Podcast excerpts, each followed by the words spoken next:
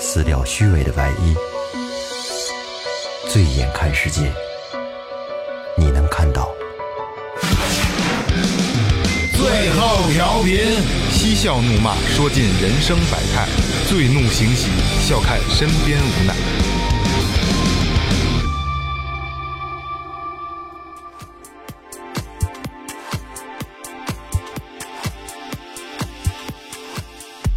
听众朋友们，大家好，这里是最后调频，我是你们的老朋友萌姐。真心换实意，狗逼少联系。大家好，我是二哥，A K A Second Brother。大家好，我是老岳。大家好，我是雷子。哎，说前面啊，微博搜索最后调频，微信搜索最后 FM，关注我们的新浪微博和公众号。然后老岳拉你们进群啊，高级非常高级的一个群啊，每天两千条上下啊，呃，可以实时关注我们的动态，然后我们的很多的事儿和活动，还有我们发布什么，比如帽子呀、帽衫啊这些乱七八糟的东西。哎，对对，手机壳，手机壳，还能看啊手机壳，这里面还有还有容颜。啊，对对 对，对，还能看见容颜，操啊，然后虽然不好看吧，然后他妈我染头发了，操！终于这事儿了了，终于这事儿了了。哎，今天再做回最后调频最原本的东西，就是奇葩的经历。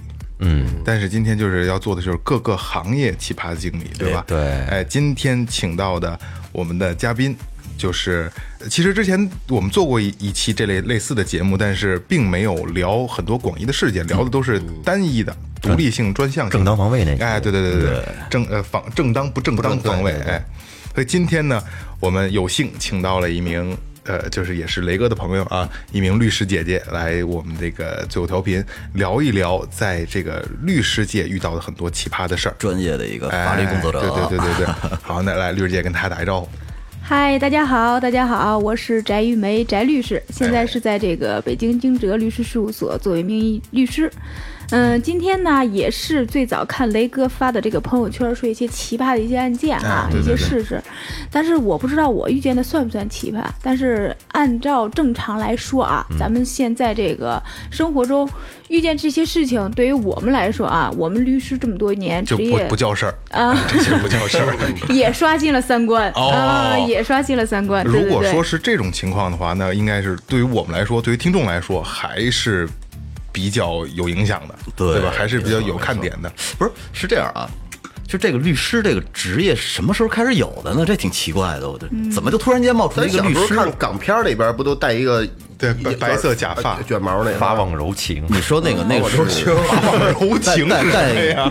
这 是去香港的，这是不是这这这就说明律师就不是咱们本土的是大夫，是不是武馆、医馆，他就相当于不是咱们国内本土的一些香港东西。那个不是那是英国殖民英国殖民对，是外引进来的。大家有没有看过周星驰有一个告状师？有印象吗？审死官审死官嘛，翻译过来叫叫叫是是那个神死官算。死草，呃，对，算死草，哎对对对算对对死草。是不是里面演的周星驰就是带人写诉状告状？对对对啊状师啊啊，那其实就是最早最早的啊律师呈现的一个形状是不过啊，一个只不过不这么叫。是不是把大对对对海的鱼都能给说出来？你说那是九品芝麻官，哦哦，sorry，后来慢慢之后，从民国开始，律师这个行业啊，因为确实是有一些呃法英美法系各国一些法律的一些注入吧，确实这个行业慢慢兴起来了。然后北京这边啊，发展到现在，呃，律师行业的人员、从业人员差不多是两万人左右。啊、我不知道其实你们感觉这个庞啊这个群体是否庞大一些？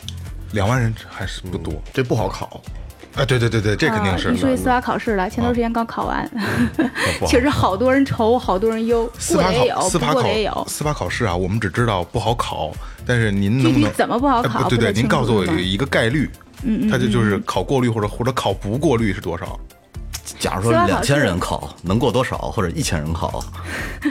今年来说啊，这个过关率它还是往下卡，主要还是看这个个人的相关能力。您看，您如果要是说，呃，基本上司法考试是十多个科目一次性通过，啊！您想想，十多个科目需要多少个万字需要记录啊？而且这么多的法律，基本上条条框框都需要有，涉及的是民商事纠纷、行政、刑法各方面都有。嗯，还有这个相关的什么国际法、国际司法、国际经济法，过关率肯定是特别低。那得看多少书啊！哎呦喂，是呀，我当时考司法考试的时候，我们家书都摞了好几摞。我我现在已经困了，听着 就纯文，这纯文科，啊纯文科，纯文科，没错。就是死记硬背，纯死记硬背。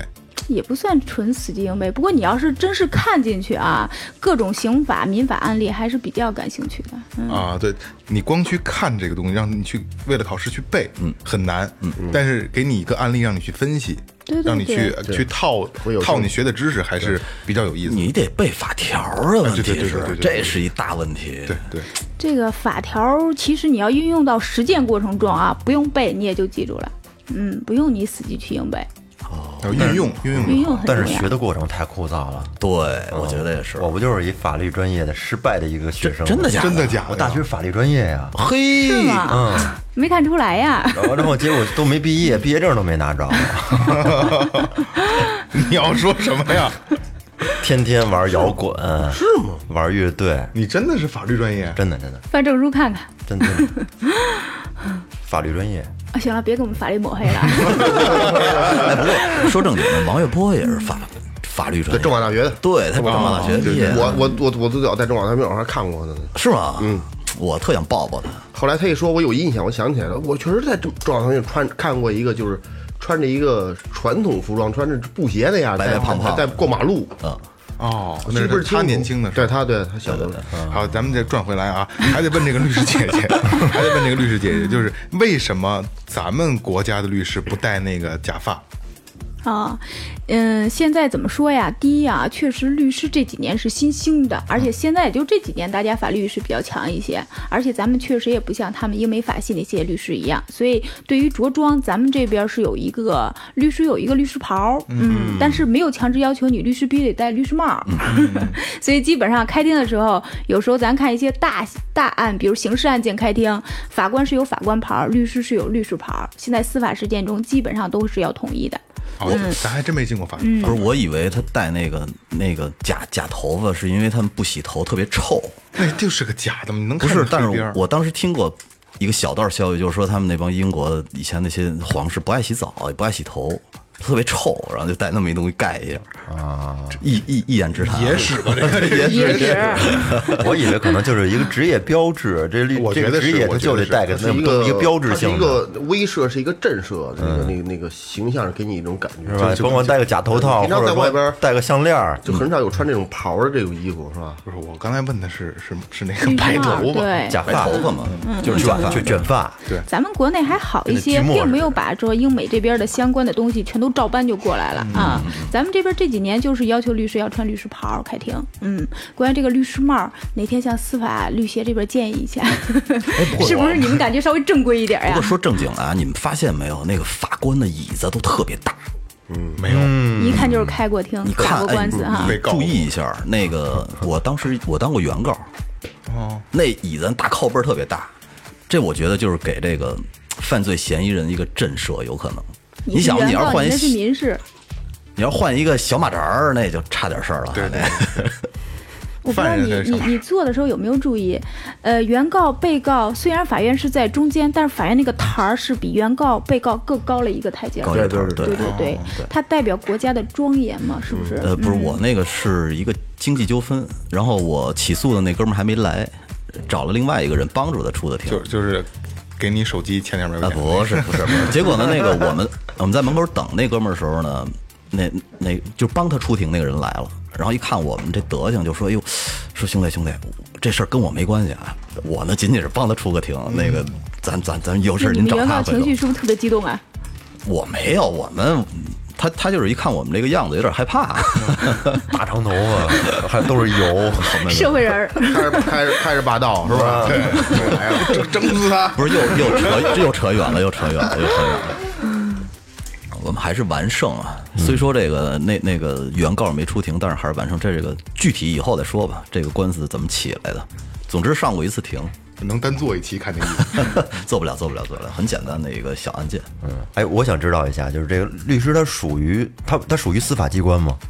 这个职业啊，他属于一个属于律师，就跟咱们那个医生啊，或者是大夫呀、护士一样，都属于一种职业，但是他属于自自由职业，不属于公检法司之内的。嗯，啊只是我们和这个法院的呀，或者是检察院都是法律工作者。嗯，哦所以我们都会连称为法律共同体，但是我们肯定一不是这个体制之内的，算是算那算是个体吗？嗯，可以吧是吧可以算是公司形式你这么理解，或者就是这其他形个律式的。师和厨师是一样的。不不不不不，我更愿意把律师比作成医生，跟医生的性质大概还是比较蛮像的。嗯，就跟看病就医一样，你这个案子过来之后，对我们得先看你这案子能不能做，风险有多大，就跟咱们去医院看啊病一样。跟看病似的对，大夫是不是也得跟您说？您要是这么说呀，您还不是大夫，您是所有的 检查设备。大夫是法官，哎，大夫是法官，您是检查的那套流程。我们是检查的这套流程，对，您是帮助机，您是帮助。法院法院直接是下判决，你到底是死刑还是活刑的对，是吗？这这个就是这就是法院法法院工作，就是医生的这个工作，来告诉你结果。对，但是您这个行业就等于是中间的检测。我要帮你筛查。哎，对对对对对，嗯嗯怎么说呀？因为你比如说处理刑事案件和民事案件不一样，所以它产生的效果肯定也是不一样的嗯，对，啊。那肯定的。嗯，刑事案件，您比如法院确实是审判，代表国家行政机嗯关是不是审判这个相关的这些案件？但是你要说是民事案件的话，基本上还是呃原被告双方对于这个证据的呈现，然后法院进行依法判决。哎，那你说你干这行这么多年了，有没有遇到过什么特别有意思的事儿？必须的吗。啊，对对一般没事儿就聊聊聊聊奇葩事件哎，对？对对对对对，一般没事儿的时候谁找律师去？对，啊，是，都摊上事儿了。所以说，哎，不过确实又南方有一些做生意的啊，嗯特别忌讳找律师。为什么呀？他们就感觉找律师好像是就跟嗯、那个风水先生一看说什么今年摊上事儿了吧，摊上大事儿了吧，是不是？有口角，有口角啊，有这个呀，有那个呀，所以他感觉，呃，多多少少律师这个职业或者说律师，他们还是感觉有一定的忌讳，哦。嗯。但是有一些确实没这方面的观，没这方面这个观念。嗯。嗯，我们说说这个我职业过程中遇见的一些奇葩事件。好好好，我不知道咱们接没接触过这个经济适用房，申请过吧都？听说过。对对，听说过接触过，但是没不不深看来。都是富人呀哈，都不用申请哈，都有钱哈，直接买商品房房。那时候我们还上学呢。谁上学？雷克人不要脸行吗？你说你这老刨我这，经济适用房，我不知道咱们关没关注。前几年的时候，这经济适用房的单子是满天飞的。嗯，那会儿我也没申请，那会儿没有这么大的远界。对对对，眼界。当时这个经济适用房啊，咱们这边有好多这种户型啊，面积都比较大的。嗯，当时我一朋友就是申请了一套经济适用房，我的朋友是女性啊，这比较大的大概是多少一？百六以上，楼上楼下复式呀。一百六以上。好家伙，那么大还叫经济适用最早没。说前几年嘛，最早啊，没赶上，后悔了吧？然后当时呀，他们两个人是这个，我这个朋友不是女性嘛，她跟她爱人结婚的时候申请经济适用房，但是他俩当时离婚的时候啊，这房本没下来，嗯所以当时离婚协议的时候就没有处分。经济适用房是五年下房本，啊，对，嗯，哎呦，有经验哈。这一说一离婚，知道离婚都哪个程序吧？不是不知道，都没不知道哈。去那个到那儿盖个章领一婚本儿不就完事儿婚戒了？吗？什么婚戒？您那是结婚。去那个叫民 民政局民政局，对，嗯嗯嗯，他们当时是协议离婚去民政局，但是咱们要去民政局离婚的时候啊，必须有一个协议书，上面写离婚协议，关于孩子谁抚养、房产如何分配、财产如何处理，必须得写好了啊。如果没写好，人民政局是不给你盖章的。他们当时的时候啊。没有这个房本儿就没写，没写之后啊，因为这个房是以这个男方名义申请的，就登记到男方。后来办证的时候登记到男方名下了。我这朋友当时，呃，离婚的时候，他公公婆婆确实也比较认可他这么多年哈，想着说这离婚了也是自己儿子的错，就跟着这个儿媳妇一起过，在这套房子一住住了好多年。嗯，然后有一天，这女的去上班，因为她爱人不是她那个孩子正好是在学校上学嘛，周五的时候得接回来。早上上班的时候还挺好，在家打个招呼就走了。然后晚上接完孩子回家的时候，一开门就傻眼了。屋子全空了，所有的东西全搬走了啊，然后再去全搬走搬空了，搬空了啊，就一天的时间搬空了。然后等他去建委的时候，再一查这个房屋的所有权已经变更到第三人名下了，跟他没有任何关系。下来了，房本都已经变更到别人名下卖了，啊。不是问题，你你得有双方夫妻的这个证明才能卖呢，你怎么自己？你现在看，你现在看离婚了吗你看呀，他先离的婚呀。他离婚的时候，这套房没有处分呀，但是这套房后来办产权登记在男方名下呀。哦，对他他的这房下的时候他是单身呢，那这不就纯扯皮了吗？不啊，这个问题你看产生之后，他当时就感觉天塌下来了。你说一百多平米的房，而且当时的这个房的市价将近是在二三百万左右呢。当时这个房，嗯，从那个建委系统查出来的相关数据是一百八十万卖的，嗯，是远低于市场价的，嗯。当时就就说说，这这个事要大家头上怎么处理啊？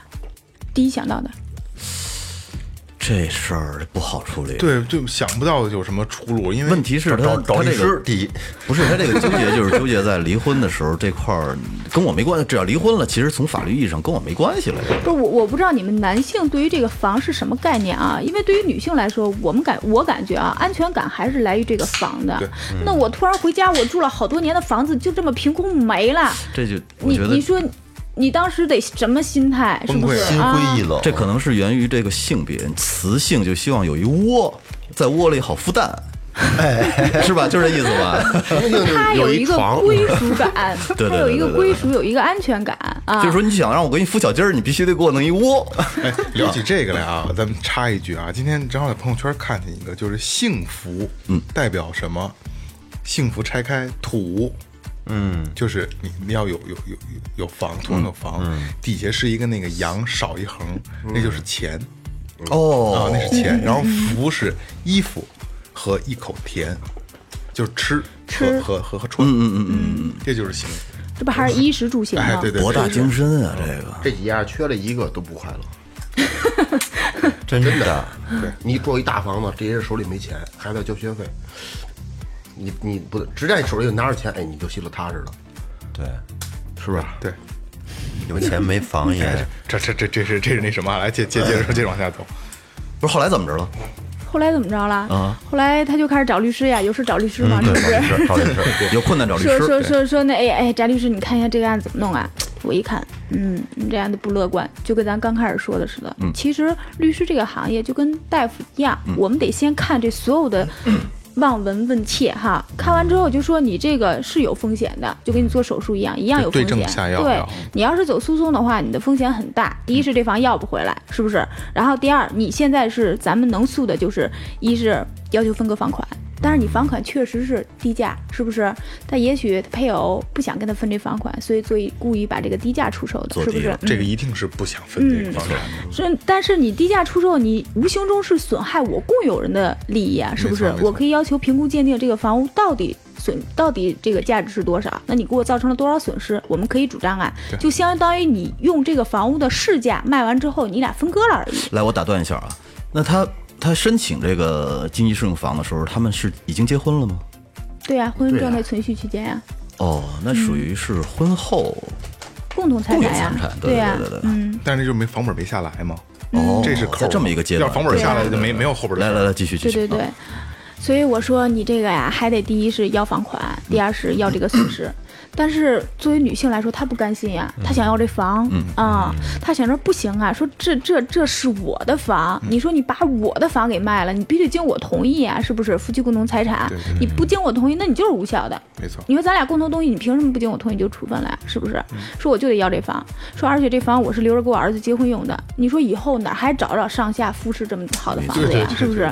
所以她当时的观点呀，就特别一直想要这房。我说，你要是想要这房，那你就只能找别的律师打这官司。我说我打不了。不乐观是吧？因为我知道你这是个败诉的一个案子，嗯嗯就跟我跟他说，我说你这个做手术是必死无疑，他非要做，那我没法给他做呀，我只能是不是？帮你挽回损失。对呀、我跟你的预期如果达不到一个程度的话，那就没法做。没错。然后他当时就找的别的律师打的一审，嗯，一审判决是给他驳回。驳回他当时要要求的就是要求这个房屋归他所有，他们签订的这个房屋买卖合同无效。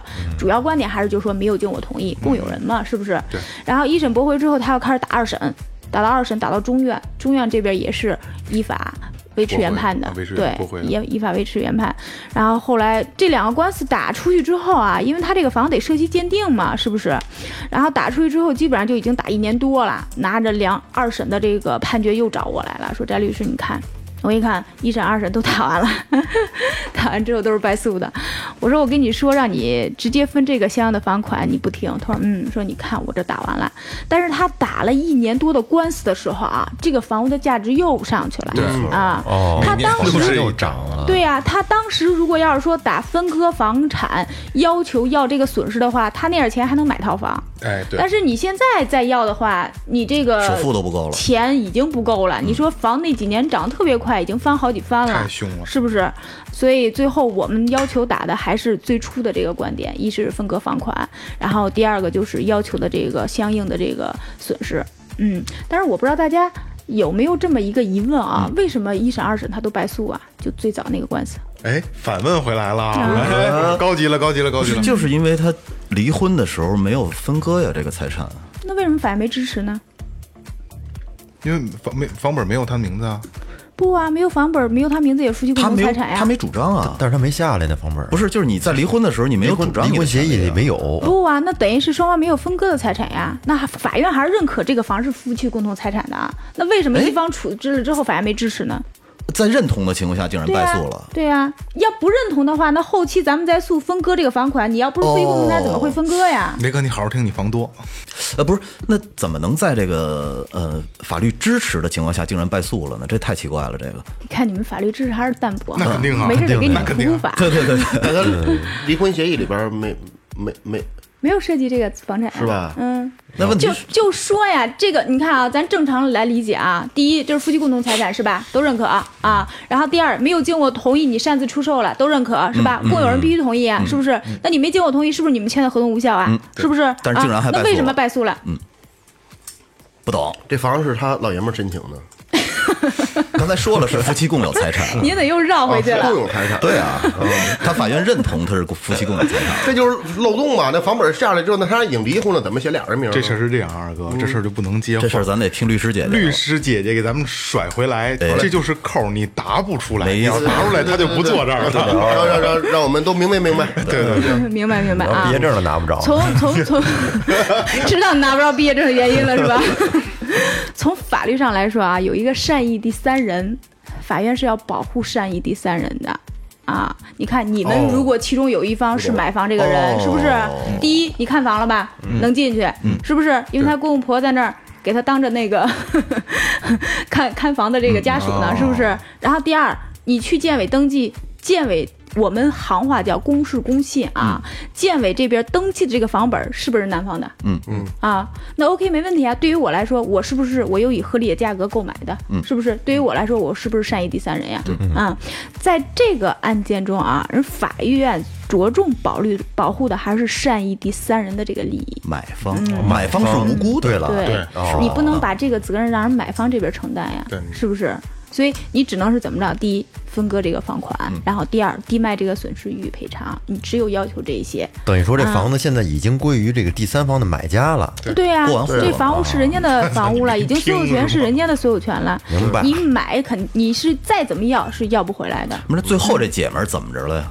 这事儿已经形成事实了。拿着房款再买呗。啊，他拿到房款了。是吧？最后我们一审判完的时候，二审调，因为他这个前夫呀，当时也想着说这个案子直接结了得了，因为现在执行力度特别大，我不知道大家没有被限制过哈，高额消费不能坐飞机，个不能坐高铁啊，还得拘留。太可怕了。嗯，所以最后二审的时候还是低，嗯，相应的价格往下低，然后房款一次性付，直接把这个案子就算是解决了。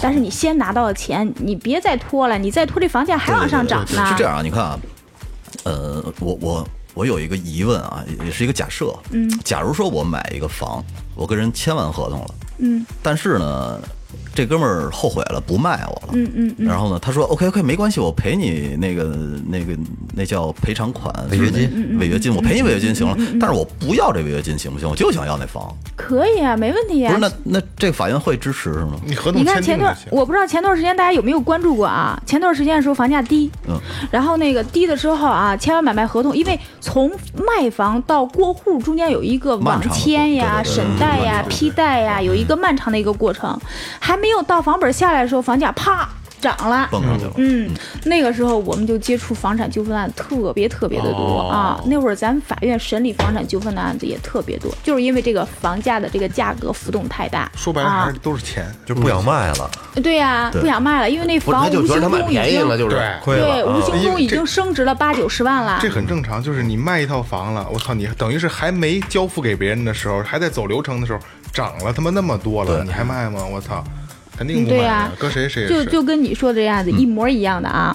他那套房当时是二百万，嗯，然后签完合同之后啊，没几个月就开始涨了，就等于是后期还没开始办呢。二百万的时候，当时。出卖方就是比如我买房是吧？我买雷子的房，我其实就交了两万块钱。嗯啊，那你说二百万的房，两万那算什么呀？是不是？我其实就交了两万块钱。后来你就雷子跟我说了，说这房我不卖了，为什么呀？这房现在已经卖二百八十万了。说你这样，我给你违约金，啊，你不是就给交了我两万吗？我赔你二十万，我给你解约。但是二十万对于我来说，我也不乐意呀、你这房现在已经涨了八十万，你给我二十万解约，你还挣六十万呢，是不是？然后，所以像这种案件也特别多。到法院过程中啊，法院审理的过程中，首先第一啊，即便你交了一个两万块钱定金，是吧？嗯。什么叫合同？合同是一纸契约，咱俩是签订的，是不是？你现在你不卖了，你是违约，那我就有选择权了。对第一，我同意解除。你支付我违约金，嗯，这事儿咱俩一拍两散。第二，我不同意，我就要求你继续履行合同，我是有权利要求你继续履行合同的，跟我支付了多少房款是没有任何关系的啊。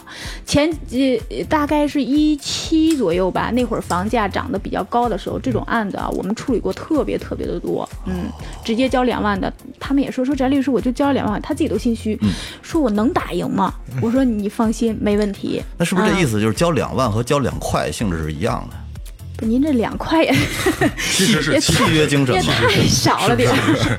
哎，不过咱们正常旅行中可没有交两块这么一说的。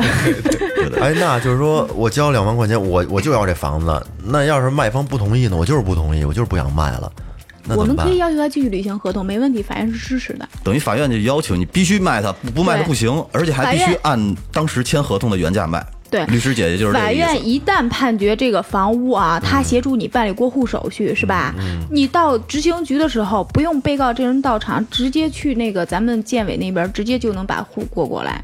哦，就是拿着法法院法院的那个判决的文书，但是有一点啊，一旦涉及这种房的时候啊，你必须得尾款是一次性付，不能贷款，不能贷款啊，因为你贷款需要人出卖方协助，哦人不协助你，法院没法判决人拿着身份证相关手续让你去协助办理过户啊又反过。来了，这么不是一弄，不是反过来，就是说你要是这种房，你要求履行可以，但是你必须有支付人剩余房款一次性付款的能力款啊，你贷款贷不了了啊，因为我周围那朋友老，他们老常年盯着那个法院拍卖的房子，说哎这儿又出一套便宜的，那儿又出一套便宜的。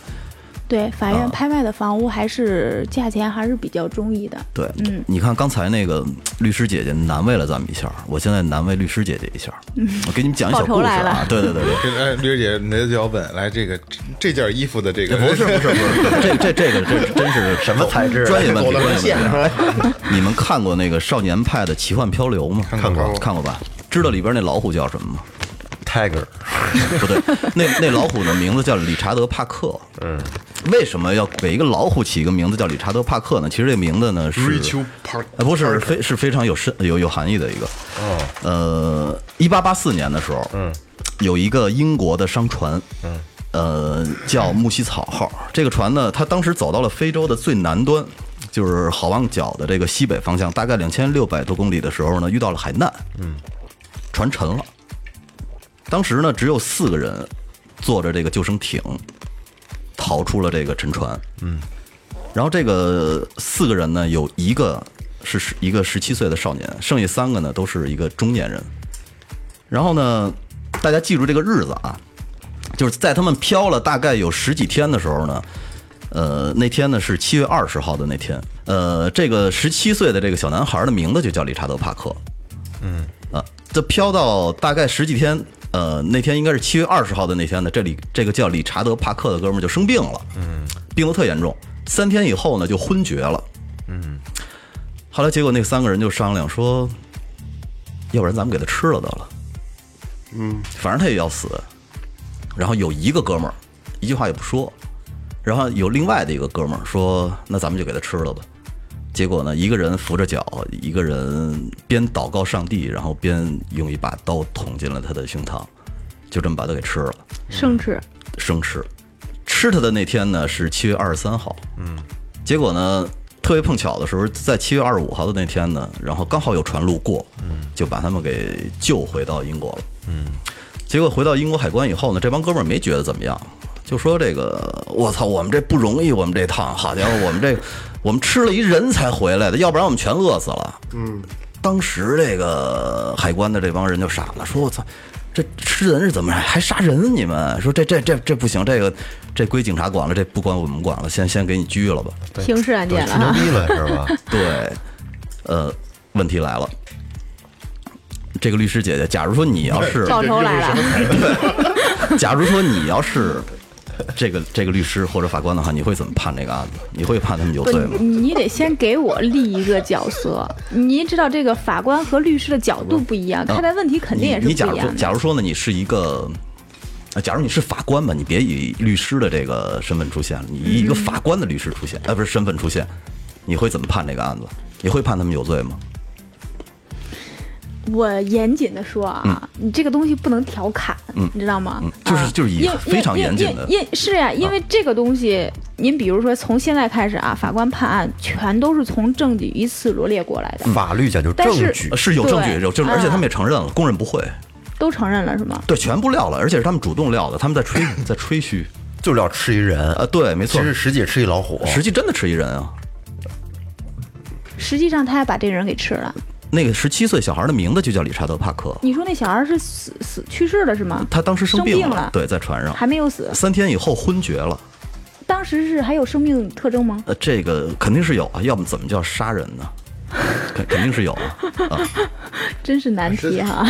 还 来一刺身，是不是？你如果要是说确实当时还是有生命体征的话，那相当于一个活体，是不是？然后相当于一个活体，然后他们确实是。呃，非正常的接触这个人的生命的话，那肯定是涉及一些刑事案件啊。但是你这个事情啊，不能只是凭嘴这么一说，大量的还得需要看刑侦的一些证据材料。证据，证据的，那不是，就是假如说在证据确凿的情况下，而且这几个人也招了的情况下，那这就是杀人啊！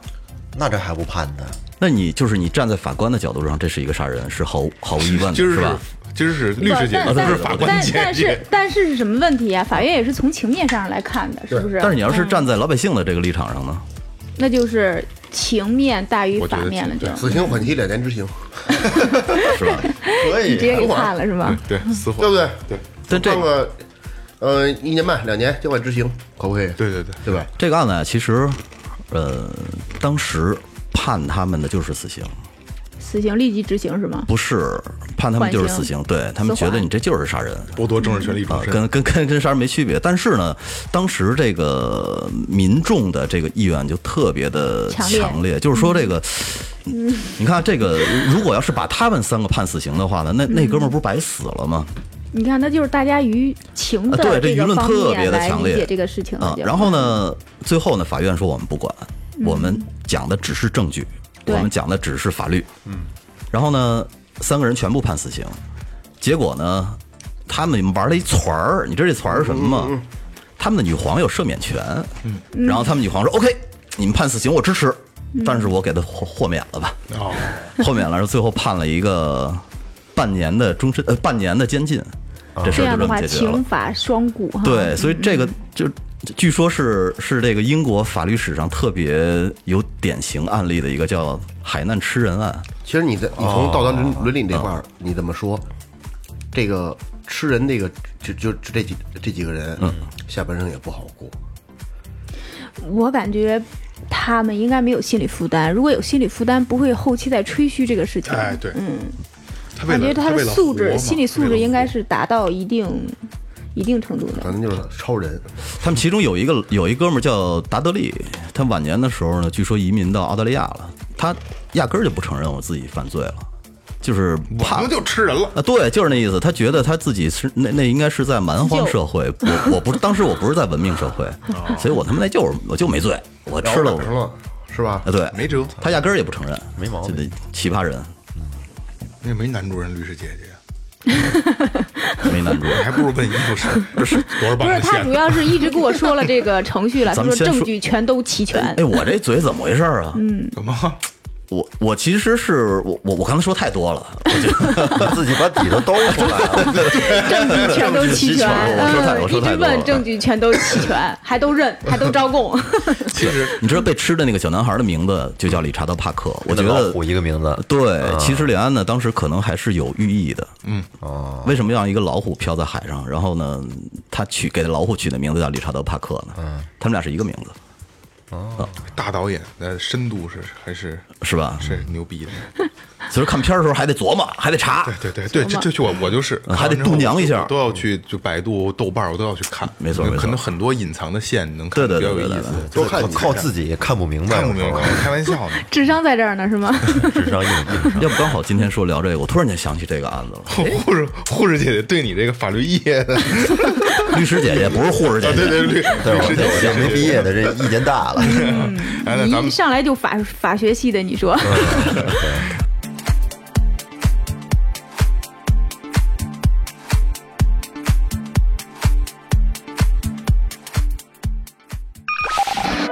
您正在收听的是正在收听的是 Tipsy Radio, 中国唯一一档最后谈话类节目 the only one.《最后调频》。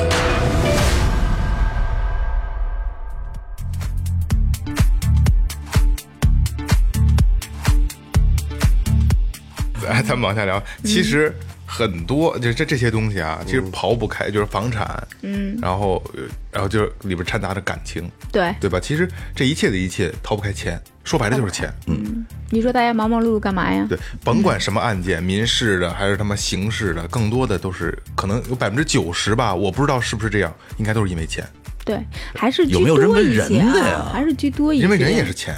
有没有因为人的案子？感情就不是钱，就不是钱的事儿。哟，哎呦，人家姐姐对不对？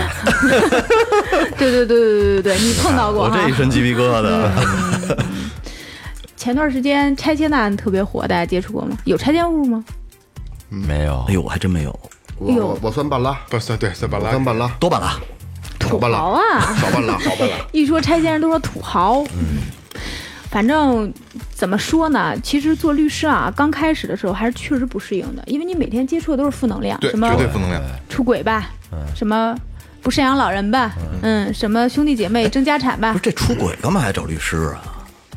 要求离婚呀，哦哦哦哦哦，还是财产分割这块吧，明白了明白了。对对对，财产分割还有这个相关的这个其他权益吧。嗯，拆迁的案子呀，大多数做的也特别多。我不知道大家对拆迁有没有大概的一个一个印象，会有一个笼统的一个东西。一步登天，哎，腰缠万贯，一瞬间。昨天推煤，今天就 KTV，哎，压上了，哎，大家 押韵哈。我们平时那个从事这个职业的时候啊，遇见过好多拆迁案子，有一个其实挺典型的啊，特别典型。嗯，嗯给，你讲讲，他是一什么情况啊？就是这个老爷子有一老太老太太不是去世了吗？老爷子就想再婚，再婚的时候啊，嘿，这儿子同意，儿媳妇儿不同意。想第二春，老爷子够枯木开花，哎，对，你说为什么儿媳儿媳妇儿不同意啊？是钱啊，哦，他不是他儿媳妇儿喜欢那公公，是不是？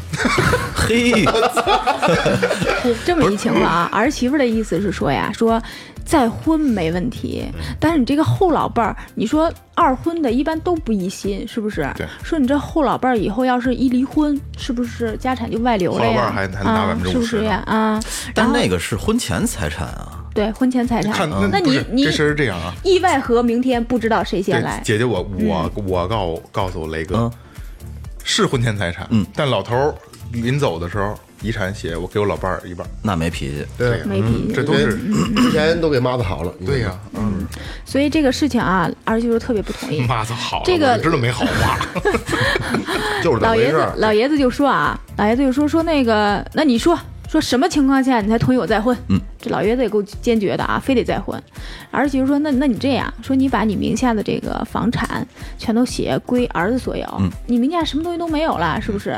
然后那不也就我我养着您踏实的嘛，是不是？我老太太不乐意了，那谁不跟你好啊？是吧，老太太？老太太不知道啊，嗯，所以在结婚之前啊，老爷子就写了一个东西，上面就写着说，我名下位于哪儿哪儿的宅基地，农村的嘛，咱农村都是宅基地，说是归我儿子谁谁谁所有，嗯，然后那个我名下哪儿哪儿的承包地归我儿子谁谁谁所有，嗯，就这么都写了一个协议，写完协议之后，这老爷子这个是法律是认可的。认可呀，哦啊，契约精神，咱不说了吗？嗯，然后写完这个东西之后啊，写完这个东西之后，嗯，老头儿老赖老太太如约的结婚了，高兴嗯老头结，完婚之后啊，他们家没过多长时间就拆迁了。哦嗯，一拆的时候，他那边政策给的特别多，嗯，房也给的多，那人数的面积也多，然后拆迁的这个相应的拆迁款也比较多，好几百万那。跟老头儿没关系了。但是咱农村那宅基地，我不知道你们见没见过，是个红本儿，啊，红本儿是吧？都是以这个老爷子的名儿命名的、啊。人拆迁的时候，拆迁公司这个本儿是谁，人就给谁签合同对等于那啊个之。前咱们签的那个东西，你们内部有效，不是作废，你们内部有效，但是你对人拆迁公司来说，人肯定是看本儿呀，是不是？人就给老爷子签他，不签字没戏。对呀、人那个钱就打到老爷子这个账户里头去啊，他这个钱也是打到老爷子账户里头了。结果这后老伴儿没怎么着，这儿媳妇儿和儿子离婚了。啊，离婚了之后，就把这个所有的老爷子赠给他儿子的所有的家产，全都平分了一半儿，分走了。哦，我去，这婚离的值，对，孙子，啊，这我跟你说吧这媳妇儿操多他妈阴的！儿媳妇跟老头儿肯定有猫腻。我靠，这也挺挺孙子的，没事，这儿媳妇都想好了，我操，我得弄一笔，我我我不知道你们为什么这么想啊？因为从我们法律人来说因为我啊，我们就就是坏人就是对对 因为从我们法律人来说啊，因为他这个东西写完之后，确实老爷子没表达清楚是给儿子个人所有，还是给儿子所有。你加不加“个人”俩字儿，值好几百万呢。你这个东西要加“个人”的话，那等于是他赠给他儿子个人的财产，儿媳妇离婚是分不走的。但是如果他没写“个人”俩字儿，对于法律是有明确规定的，婚姻存续期间受赠或者是继承都是夫妻共同财产。哦，啊，你要是说对呀、你要是说就这个东西，你要是有疑义，那你之前就应该请律师，或者说请一些相关的法律人员把关，你把这个东西做好。来写这个东西你要是没做好，那无形中人儿媳妇现在分你这个东西，人是理所当然的。对法律是支持的，法律不支持也不可能分呀。咱们不能用。情感这方面来对对对对来评价这个事情，哎是不是？嗯，你要说给你儿子，那就是也有我一份儿；你要说给你儿子个人，对呀、就不一样了。对，那就不一样了，就跟咱们继承一样，也是。你如果写上说我百年之后位于哪儿哪儿房屋归我儿子个人所有，嗯，那婚那就是他个人的，离婚也分不了。如果你没写“个人”俩字啊，我跟你说值钱了这俩字儿，那就是夫妻双方共同继承。对，那直接一旦共同继承。的话，人直接离婚的时候是可以分割这个共同继承的房产的。哎，你啊说你说找一律师当媳妇儿，是不是说话得小心翼翼是？啊，是，我觉得弄不好就掉坑里好了。全是套儿。你知道我们家买房的时候啊，买房的时候，我家先生说说，咱家这房写谁名儿呀？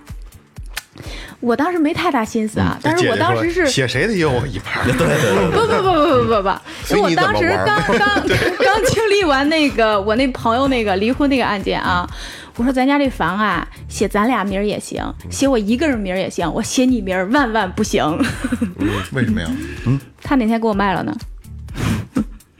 你当律师了他能把你卖了不是不是把房子卖了对呀那那写你名你卖了呢我跟您说啊，我能把控我自己，但是我把控不了他，哎知道吗？可不啊卖他卖不了，你没有两个人同时出现在建委，人家不给你签合同。你看咱第一个那个案例是吧？这个名这个房如果当时登记在这个女性和男性共同名下，这个男的卖不了，真卖不了，必须有这女的签字，对是不是？如果这个房当时登记在这女方的名下，这男方也卖不了，他必须得经过这女方的手续，什么对没错身份证乱七八糟的。对没错但是恰恰这个房就登记在这男方名下，这男方就是私自给卖了，他不管你住不住，他不管他儿子结人教委不不结婚，管你这个，对呀、人就给卖了。所以我经历这个案件之后，我们家办房本的时候，我说，要不加我名儿，要不就写我一个人，写你一个人肯定不行，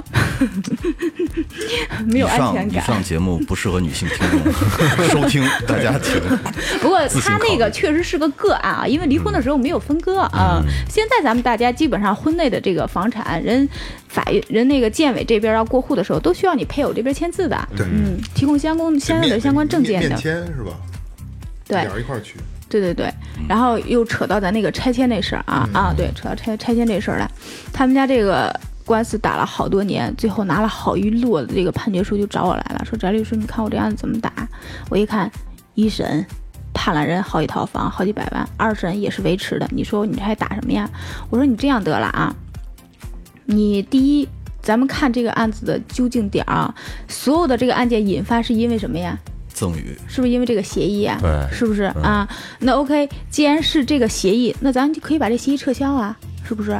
咱这把这协议撤销之后，是不是就涉及这个东西后期的基础没有了？那后期你判决所依据基础没有，你也没法做呀，还可以？撤销呢。啊，当然那不是说话不算数吗？那个不啊，你得看你得看你什么案子啊。咱赠与合同是有一个明确的一个东一个那个法律规定的啊。什么叫赠与？第一，这个东西如果要是动产，我说我给你雷子了，是吧？嗯啊，你拿走了，嗯你可以。但是我说要是给你的时候，是吧？你还没有你还没有拿的时候，我又不给了，哎，那我就可以要回来啊，是不是？那问题你给我写完条了呀，我把条拿走了，就相当于你这东西已经给我了呀。但是我这个房，第一是我没有交付给你啊，然后第二个是我这个房所有的宅基地转化成拆完之后转化成什么了呀？我给你的东西转化成拆迁利益了，是不是？因为那个协议写的特别清楚，这个拆迁利益全都归谁谁谁，是不是？我现在要给你的这个东西，一旦转化成拆迁利益，那就是钱，但是这个钱在哪儿趴着呢？在我账户趴着呢。耍赖皮玩赖，嗯 所以我们当时就要求撤销这个赠与合同。嗯，当时也是这个案子一审是败诉的啊，确实我们败诉的，因为之前有好多判决都是依据这个东西做出来的，人法院也是审理说你这个案子到底是赠与啊，还是那个。呃，分家析产，你这个协议，你要是赠与的话，你说你有特殊情况，第一是因为这会儿老爷子确实生病了，身体已经不允许了。我们的观点就是，第一是没有交付，可以撤销；然后第二是确实老爷子生病，然后这个无力再履行这个协议了，所以要求拿回来嘛，要求撤销。但是 法院也是审理说，说你这个东西如果要是赠与的话是符合，但是你要是分家析产呢，析产就跟咱说的合同一样，你一纸协议是认可的，是谁的就是谁的，是不是？一审当时观点我们是败诉的，然后到二审之后，现在的二审法院审理案件真是特别清晰明了，而且特别认真仔细。嗯，二审法院。对于这个案子开了将近两次到三次庭，然后也是合议庭合议这个东西，到底你是赠与啊还是分家析产？赠与分家析产大家有概念吗？没有，没有，没有，嗯，都是法盲哈。你们法学院的呢？也法盲。反吗反吗。什么叫赠与？赠与是这个东西是我的啊，我送赠给给你你啊。什么叫分家析产？分家析产就是我们一家子都在一起住，是不是？对于这个房屋宅基地房屋的建设，大家都有出资出力。也许我不出力，但是我肯定提供的工资供家庭生活开销，是不是才有你出钱留的相关的款项建这个房？是不是？你这样的话，大家对于这个财产都是有份额的，这样可以析出来说哪份是你的，这东房是我的，西房是你的，可以分出来。但你如果赠与的话，这个东西本身就是我的，那我是赠给你的，那你这个里头是没有你相应的份额的，是不是？这是一个概念。然后我们就把当时这个房屋的建设呀，然后建设的年代呀、审批单呀，全都调出来。这个老爷子赠给他这个宅基地啊。所有的这个相关的都是在老头儿老太太刚结婚没多久，人们人俩出资建的。当时建的时候，他儿子还未成年呢，你肯定涉及不了出资，是不是啊？那你之后你说你儿媳妇再进来没几年，也没有翻建，你也肯定不涉及分家析产这么一说。你除非就是说结完婚之后，咱们一家四口或者一家五口把这房重新建了，那你就涉及分家析产，都有出资呀，是不是？你当时一起生活就分不出说哪个钱是你的我的，但是他这个房不涉及，我们认为还是一个赠与。那既然赠与，第一我现在生病了，老爷子病得特别严重，尿毒症，然后第二是确实这个东西我没给付呢，我有要求撤销啊。二审也是支持我们这观点的，所以二审的时候就把他原来那两个房产的案子还有拆迁款分割的案子一并就调了。啊，调完之后基本上是，嗯、该给因因为咱这边拆迁，我不知道大家有没有概念，有一个人口的一个面积数，啊，那是特定是一个人，就是人家的啊，这个东西是有人身特定性的啊，是不可否认的。该给人的这套房给了，然后剩下拆迁款也就给了一个二十左右，基本上这个案就算了那。还算是赢了。对对对对对我问我问一私人。问题啊，你像他这个好几百万的房子，这不是好几百万的拆迁款，好多套房，那你你们这律师是不是能拿特别多啊？赢了以后哎呦，这个案子我还是亏钱给他做的。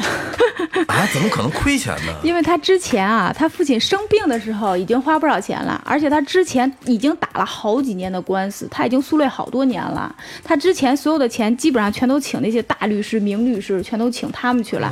到我这儿的时候，第一是他不知道能不能赢，因为他之前的一审、二审判决都出来了、啊。然后第二是他也是感觉等于是死马当活马医，说我问问。啊看行不行啊？然后他也是说说你也就帮个忙，因为他没有基于说我这个案子说你做完之后能把我之前所有的案子全都给我处理掉，是不是？他没有基于这么大的一个希望。我们当时也是朋友朋友关系，所以帮他忙做的这么一个案子。一审，但是一审确实是败的啊。当时一审办的时候，哎呀，我当时感觉还真是特别不甘心。我说你上诉吗？他说我上诉。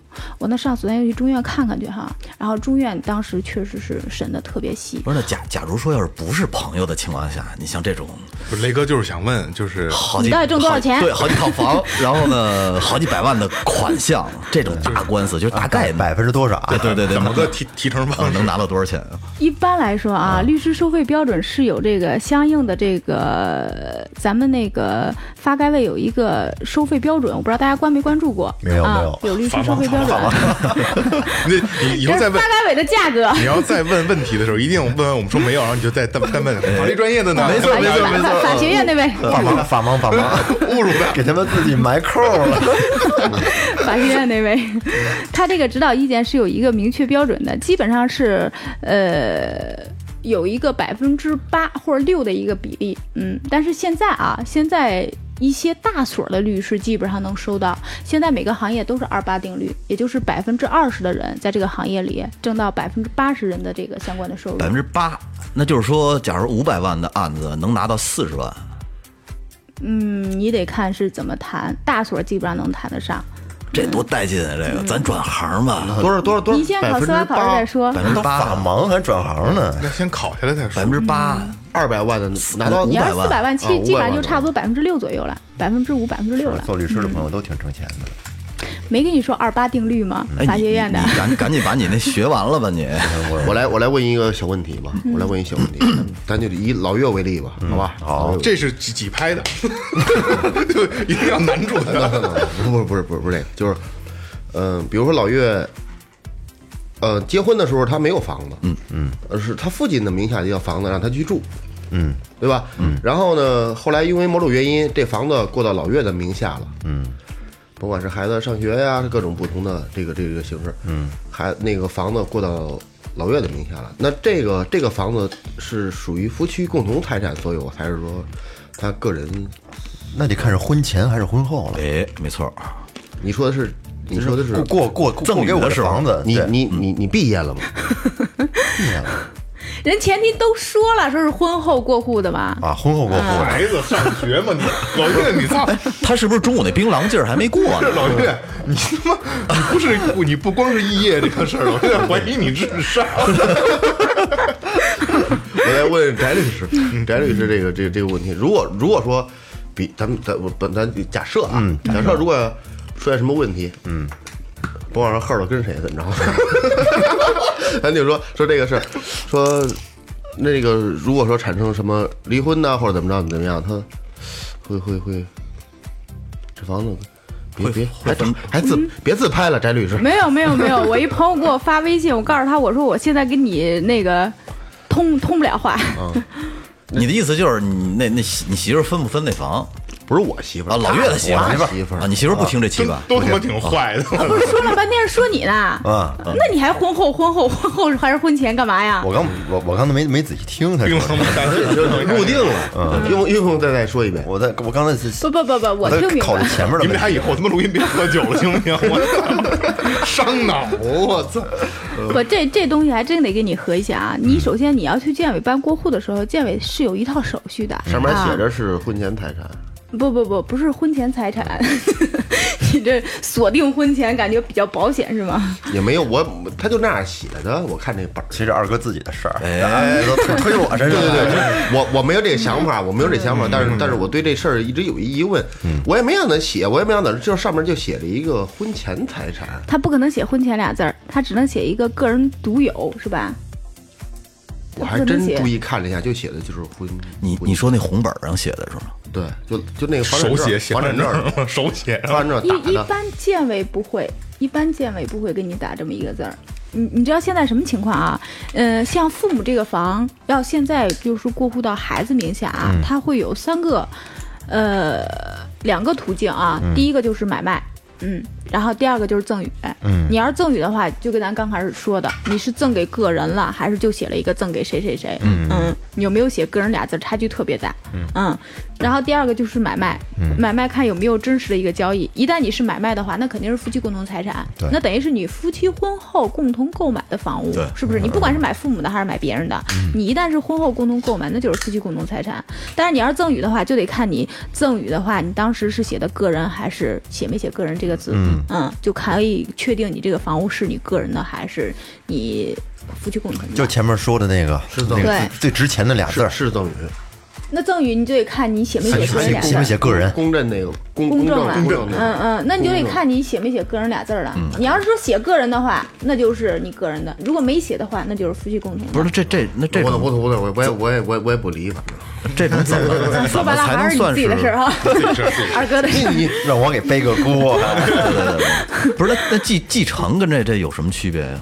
你看啊，现在好多人都问啊，也问律师说，我们问一下，说买卖税低还是继承税低，还是那个那个赠与税低啊？这个性质是不一样的。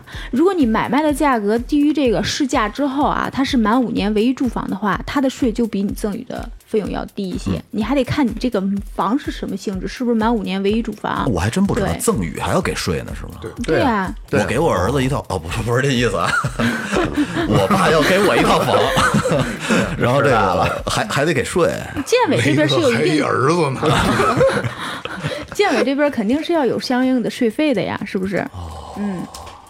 哎，一说起这个房，有这么一个案子，确实也挺奇葩的。当时开庭的时候可热闹了。嗯，是这么一个情况啊。老头老太，老太太去世之后啊，是老爷子是再婚。嗯，再婚的时候，他们家是兄弟姐妹，应该是七个啊，最小的是个儿子弟弟，上面是六个姐姐啊。可要不开庭的时候可热闹，六个姐姐。然后那个当时老头老太太结婚的时候，这个房就是两人再婚之后啊，这个房确实分下来的，那确实夫妻共同财产，你是没毛病的。但是确实占了老爷子工龄。有一些单位分的福利房，不是占工龄的话，相当优惠嘛，是不是哦能优惠一部分？当时占老太太的工，老头儿的工龄。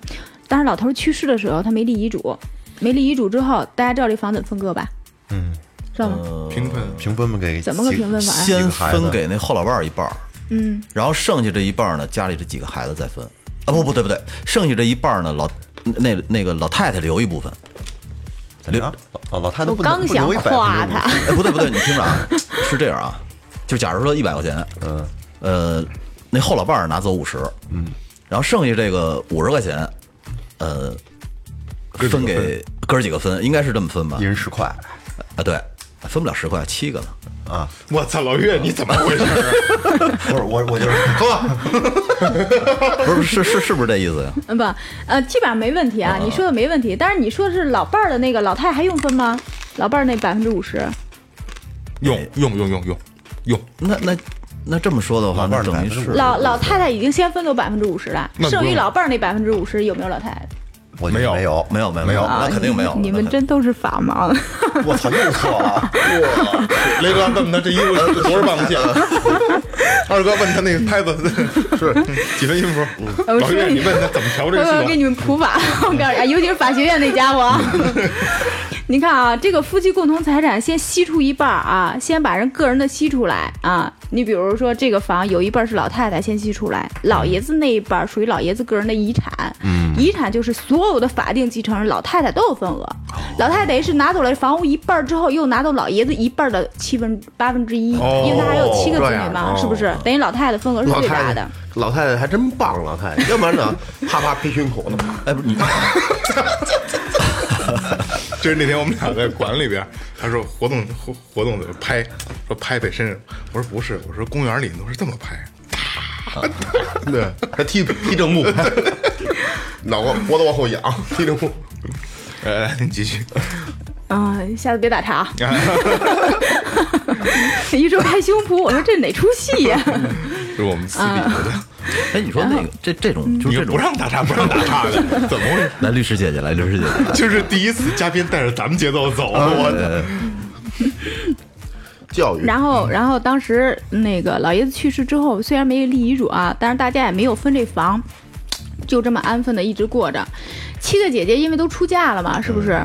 然后，呃，最小的这个弟弟啊，他是在家呢，他在家陪老头儿老太太一起住了这么多年。老爷子去世之后，他也一直陪老太太住着。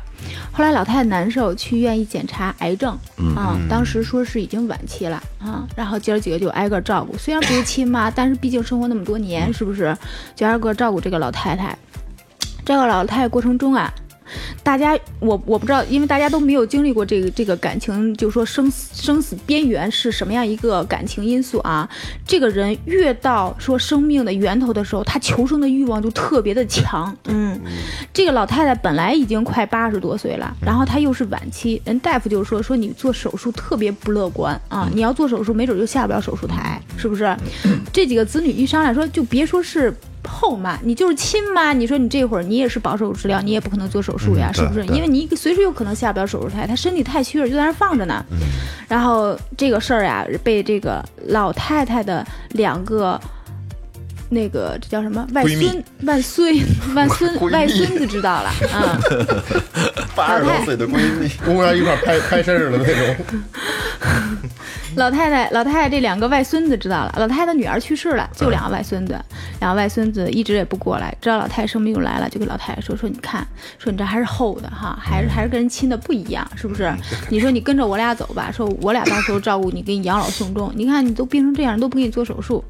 这个时候老太太求生欲望特别强，说是呀，说我这癌症都不给我做手术哈，说这几个子女真真是不行，说真是不是亲的不行，就跟着两个外甥走了，跟两个外孙走了。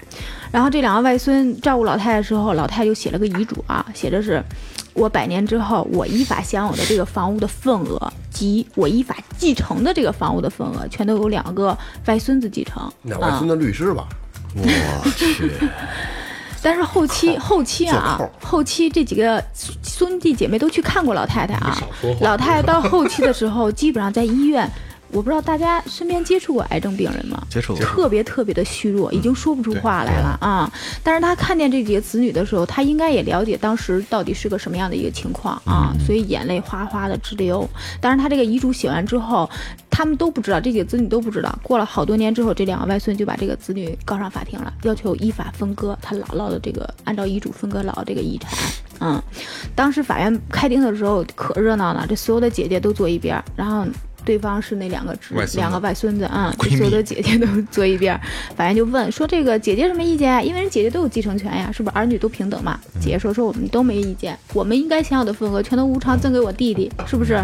然后问这两个外孙呀，这两个外孙说，我们就按照我姥姥的遗嘱要求继承这个相关的这个份额啊、但是你看，你虽然这几个姐姐把份额都给他，他的份额依然不足这房屋的一半儿，是不是？他只是占这房屋的一半儿的，等于是五分一半儿的八分之八分之七左右。他和他姐姐呢，哦啊，家老太不总八个人嘛，是不是？那才占这房屋多少啊？然后最后法院也是说说，基于这个弟弟长期在这房屋居住，也确实是有一些回忆，因为毕竟从小在这房屋就一家人嘛，是不是有一个家的一个概念？最后判决这个房归这个弟弟所有，但是这个弟弟按照现在房屋的市价，当时房屋进行评估，按照现在房屋的市价给这个相应的两个外孙相应的补偿款，那就相当于自己花钱按照市价从别人手里把自己的房又买回来的。对，嗯，这个案子当时就就就特别做的是特别心酸，啊，这弟弟也哭说说，我住了这么多年，说我父亲给我留的房子怎么到了成别人的了，特别特别不能理解，对。啊，所以就是这个遗嘱啊，我们要是说一般来说去讲一些法律宣传或法制课的时候啊，我不知道以前的时候啊，大家有没有接触过，老人特别忌讳写遗嘱，你们忌讳吗？不没没到那份儿，没写过，没有想，我身体还行，以前我们讲课的时候，老太太特别忌讳写遗嘱，现在不，现在都会主动问说：“翟律师，这遗嘱怎么写呀？”嗯，说这个遗嘱这个形式应该是怎么来呀？高了嘛？现在他也怕说自己不先提前准备完之后啊，对自己的子女来说也是一种伤害。对，因为也确实是打了个热窑好多啊，好多子女因为这个房产呀或财产呀这种遗产闹到法庭，闹得不可开交的特别特别多。那你看啊，现在等于说来说去，这百分之百的去打官司的，全部都是因为钱。百分之九十，那百分之十是什么呢？昆山龙哥龙哥案，对，还有因为感情出问题的哈。哦，感情出问题也找找律师什么的。那肯定啊，对呀、一旦出现感情的话，后期涉及的不也是金钱吗？对对对，是不是？还是钱。嗯嗯嗯，归根到底还是钱，但是起因肯定是因为感情、啊。有没有嗯这方面的案例呢？有有有，嗯、我们接触有这么一个特殊的一个案例啊，哎，特殊的啦，特殊哎的。，特殊的。老岳少少说话，要不然逮你。法学院的啊，闭嘴。嗯，是这么一个情况啊。嗯，这个 男性跟这个女，这这这这这个男主人公和这个爱人结婚之后，一直也没孩子。嗯，没孩子之后啊，他就想着，因为到了一定岁数之后啊，还是有一些这种对子女啊或者家的一种归属感，还是感觉说儿孙满堂一些比较好一些啊，还是希望有孩子。所以他当时呀，他这也不叫代孕啊，因为代孕确实是我国是法律明确禁止的啊。他这个是外面是有了一个第三者啊，有完第三者之后，也确实是生了一个孩子。私生子，嗯，他当时就考虑说说，哎呦，说生了一孩子，也确实是挺满意的，还是一个男孩儿。哎呀，嗯，然后一说你就重男轻女哈，哎呦什么哎呦，这这不是这不是打岔吗？这不是就跟捧哏似的吗？你媳妇儿知道这事儿吗？嗯媳妇儿不知道啊，这还不跟他闹啊？嗯嗯，然后当时就给这女方买房、买车，然后也确实给了不少钱，因为当时确实感觉他们之间孩子是一个纽带嘛，就感觉稍微近一些，是不是？也确实是这女性给他付出了，嗯，也一直也没结婚，然后照顾孩子，然后突然有一天，嗯、他也是去医院也。也没说具体什么原因啊，然后也是他自己应该是心里有点犯疑犯疑心病啊，他去医院做了一个 DNA 鉴定，突然发现这个孩子不是他的，嗯，不是他的，就是这个这个外面生的这个孩子不是他的就，在他们家孩子六岁的时候，丫琢磨过来，哎，我他妈结扎了呀！这孩子哪儿来的呀？啊，就是孩子有了以后，他他他对呀、他养了好多年之后啊，没说然后六岁以后做鉴定，我他妈做鉴定结扎了，之后结扎了。然后发现这个孩子不是他的啊，那他现在，呃，我我还真是理解不了，因为这种血缘关系和这种这么多年培养的感情，难道就能一下全都抵消吗？不能这个东西，但是他肯定是有悔恨的，估计挺他肯定特别恨窝火的嗯，特别窝火。他多他妈窝囊啊不！找找他打架去没有？比较理性，没有，然后还是比较比较比较随和的。然后那个当时也是说这个问题怎么解决，他也也比较也比较理智理智的处理这个问题。说既然是已经上升到这个层面上了啊，说也不想追究太多，就是把之前赠给他的一些房啊或者一些财产呀，看能不能要回来啊。这个案件主要是后期我们也是在诉讼过程中啊，咱基本上没有法院生效的判决定性的啊，这个具体法院的走向是什么样的，我就没法给大家一个确切的一个定论啊，不能误导大家，是不是？啊对对对对，嗯，但是一般来说啊，我们的观点还是夫妻关系存续期间，那你既然没有婚内约定的话啊，你这个男方的相关的收入，那肯定都是夫妻共同财产。那夫妻共同财产，你擅自处分肯定是无效的啊。这还是有这么一个法律上的一个观点。也就是说还是能要回来。对对对等于说他在外面即使买了房，也有他媳妇儿的一份儿。对呀、那就是他媳妇儿的一半儿。等于是他夫妻如果没有婚内约定的话，啊，都属于夫妻，除非咱俩约定说你以后婚后你的钱是你个人的，我的是我个人的，那我的东西我随便挣只。要写写下来就行。对呀、如果要是说没有你婚内约定的话，那你挣的每一分钱都有五毛是我的，那你能随便给别人吗？你肯定不行啊！口头约你是我的定不算财产呀，口头约定肯定不算呀。不是这这小三儿这玩的有点深啊，这东哎西。，翟翟律师，刚才就这个啊，我就你都不好意思，雷哥，我打断一下。假设说啊，两夫妻就是分开了，结完婚之后写了个东西，嗯。各花各的，嗯。财产不在一块儿，嗯。就怕有纠纷，嗯。但是俩人呢呃感情挺好，后来一块儿买了个房，嗯。甭管谁多谁少的啊，一块儿买了这套房了。突然有一天出现问题了，离婚，比如有，比如说男方掏了百分之七十，女方掏了百分之三十，但是之前俩人有这个协议，各各花各的。离婚了，这女孩就说呢，有我一半儿，嗯，有吗？我不知道你接没接触过，你现在去一那个办产权证啊，人上面写的特别清楚哦出资多少啊，对，出资占这房屋份额的百分之三十或百分之七十，如果有出资的话，人是明确按照这个份额分的。法律还是比较健全的，健全哦这方面还是弄挺细的。而且只要这个女方，你要是说证明你出资，基本上不会说到你这种情况，因为如果咱俩有婚内约定啊，而且我也出资了，那我肯定会要把我的名字也写上的。一旦我的名字写上的话，没有写份额，那咱俩就是一人一半。如果写上说我是三十，你是七十，那就按三十七十分。啊，这问的有点缺，这有点问的缺心眼儿了。啊有点这有点有点刚开始他老岳非让我问，我没想到。你就是坐坐他边上得给传染上，对对对，老老岳刚才刚才私底下捅我，你帮我问问这个。给给给发发点短信是吧？雷哥，雷哥，背锅没没王，有，我听来听去，我说回去得赶紧把我媳妇名儿加上去了。这哎呦，中国好男人呀！是啊，这 要不然敢说中分。哎呀，其实这个家庭婚姻啊，大家刚开始结合在一起的时候，肯定都想着长长久久、白头偕老，是不是？谁也没想到说走到那一步。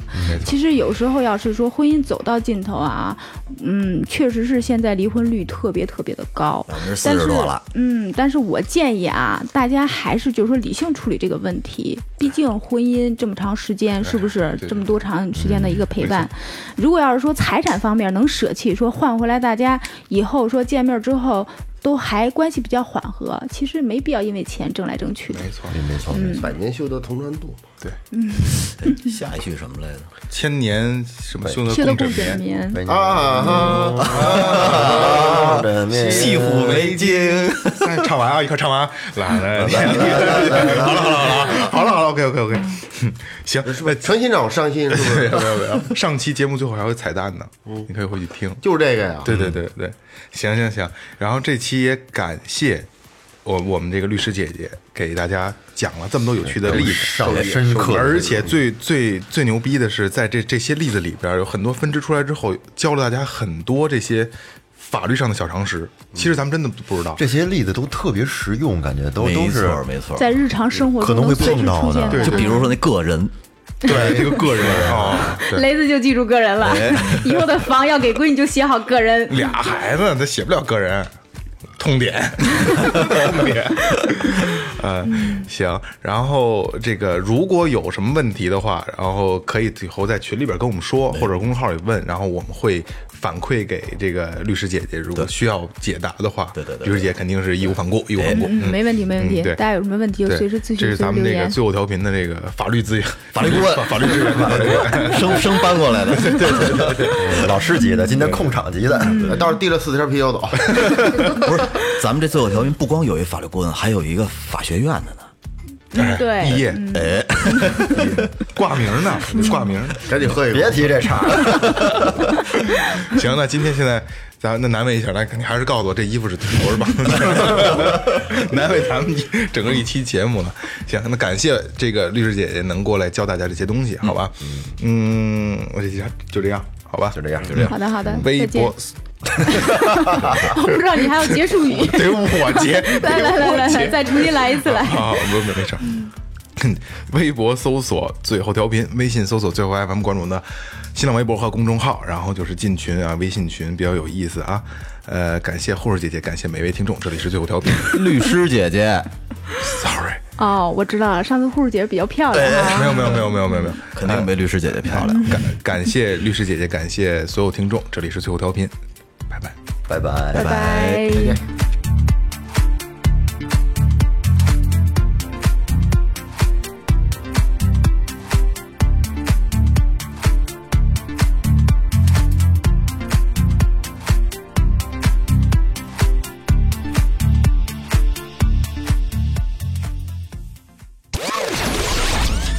是最后调频。Tipsy radio 我们直言不讳。也许这是你听到的最后一期节目。